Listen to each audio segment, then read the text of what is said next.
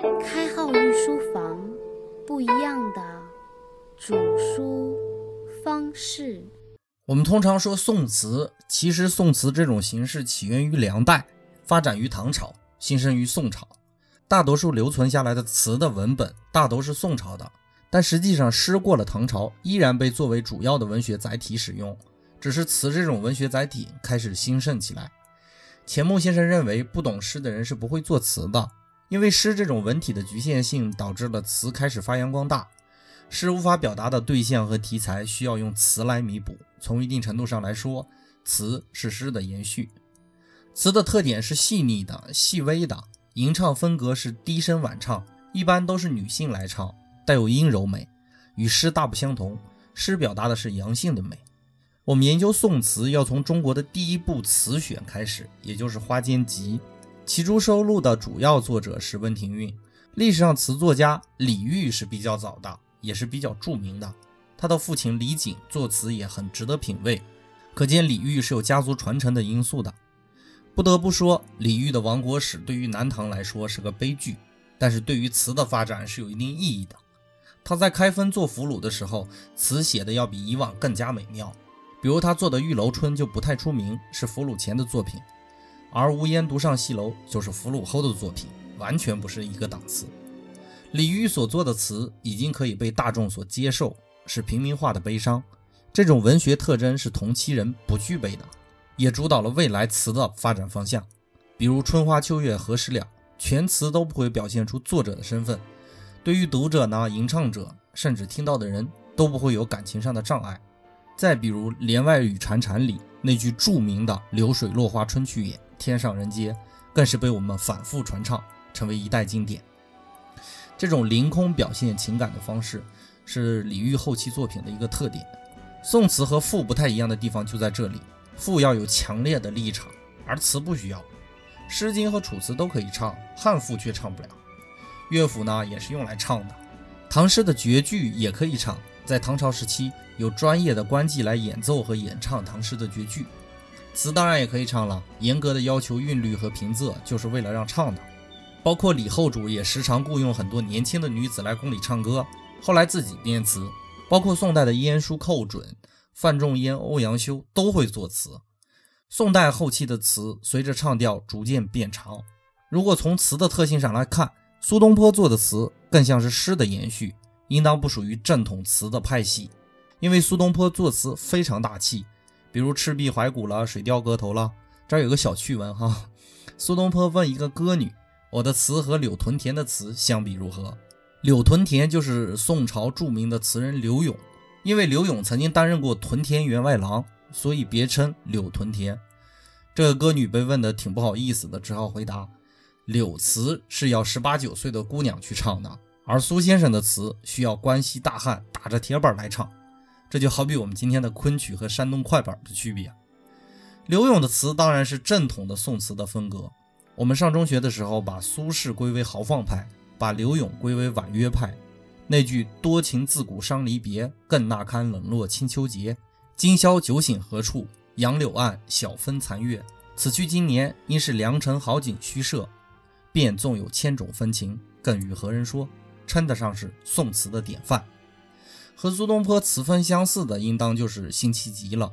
但是辛弃疾的风格带有浓烈的民族主义和抗金的壮志，而和柳永相似的，当属李清照。如果从凄惨的角度来看，李清照的词更加真切，而柳永的词带有一种浓烈的小资情调。到了姜夔、姜白石时代，宋词已经进入到了最后的时期。姜夔是正统的词人，他本人也懂音乐，但是他的词谱我们现代人已经看不懂了，唱法已经失传。宋末随着经济政治的滑坡，宋词也逐步进入衰落。这种文学的载体渐渐地退出了历史的舞台，取而代之的是元曲。如果说诗是专业的文学作品，那么词就是贵族享受的文学载体，而曲则是完全平民化的作品。曲到了明代以后呢，演变为昆曲。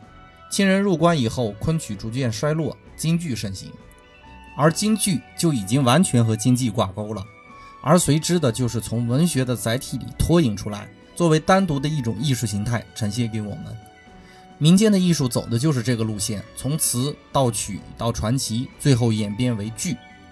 我们上节说过一个论调，就是词是诗的延续，到了元代的曲才有本质上的变化。体现就是平民接受程度上来看，词和诗并没有太大的变化，而曲就已经进入到百姓家中了。聊到元曲，就要聊关汉卿，《窦娥冤》呀，《蝴蝶梦》呐，《望江亭》啊，《拜月亭》啊，都是关汉卿的名作。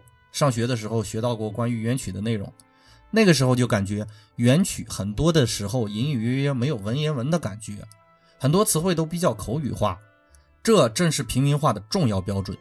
比如《窦娥冤》里有这样的句子：“地也，你不分好歹，何为地？天也，你错看咸鱼，枉作天。”这句话我怎么看都像是一个普通老百姓在情绪堆积到一定程度之后表达出来口语化的一本正经。当然，王实甫的《西厢记》一定要看的，我就不多说了。《西厢记》的选段我们上高中的时候都学过，包括金元时期，除了这种整本大套的曲之外，还有一些散曲。像马致远的小令《天净沙·秋思》，夕阳西下，断肠人在天涯；像张养浩的《潼关怀古》，兴百姓苦，亡百姓苦。这些我们上高中的时候都有学过哈。总体上来说，宋词元曲属于一脉相承，但是有所变化，这要归结于生产力的调整和社会结构的变化。文学总体正在呈现一种态势，那就是平民化的过程。包括我们接下来要讲的明清章回体的小说，就是最好的例证。但是除了章回体小说呢，文学也在向上发展，也就是明清时期的古文。总体上，文学借鉴的满足了更多的群体，以至于我们今天也会繁衍出一个特殊的群体，叫文艺青年，跟文学的平民化也是有很深刻的关系的。下节我们会系统的把文体的演变过程给大家阐述一下，包括明清时期的古文。下下节我们预计要讲的是明清时期的章回体小说，包括我们对文学史的一个总结。我们的文学史的内容基本就结束了，讲历史还是比较好讲的，找到切入点，然后系统的延伸就好了。本着不篡改历史的基调，也要有独到的分析角度。我走的路线大家都明白，不是品鉴文学作品的角度。当然，有些词句我这边整编的比较优美，如果给你造成品鉴的错觉，敬请谅解吧。我们角度是从生产力调整，包括社会结构变化这个角度来说的。所以我会刻意的忽略一些优美的诗句品鉴这个环节。有些伙伴也提出来这个问题，我只想说的是，我没法通过一期文学史把你变成文艺青年。当然，我也不是这个风格的。我们主要想说的是，这是一个非常美好的时代。身在我们这个时代，除了功名利禄，是时候享受文学艺术了。而这种泛泛的对于历史的了解，正是我想要给大家提供的。通过这样的传达，如果我们希望接触文学，应该怎么去研究和阅读？不同的朝代有不一样的风格，找到属于你的那部分，开始进入文学的领域吧。这个领域不会给你带来很多的短期收益，但是一定会让你变得纯净自然。底蕴就是这么来的嘛。本节的御书房就播讲到这里，更多的内容欢迎关注微信公众号“开号御书房”，包括开号御书房的新浪微博也开始运营了。只要我看到大家的留言，我会在第一时间与你沟通的。感谢您宝贵的时间，我们下节再见。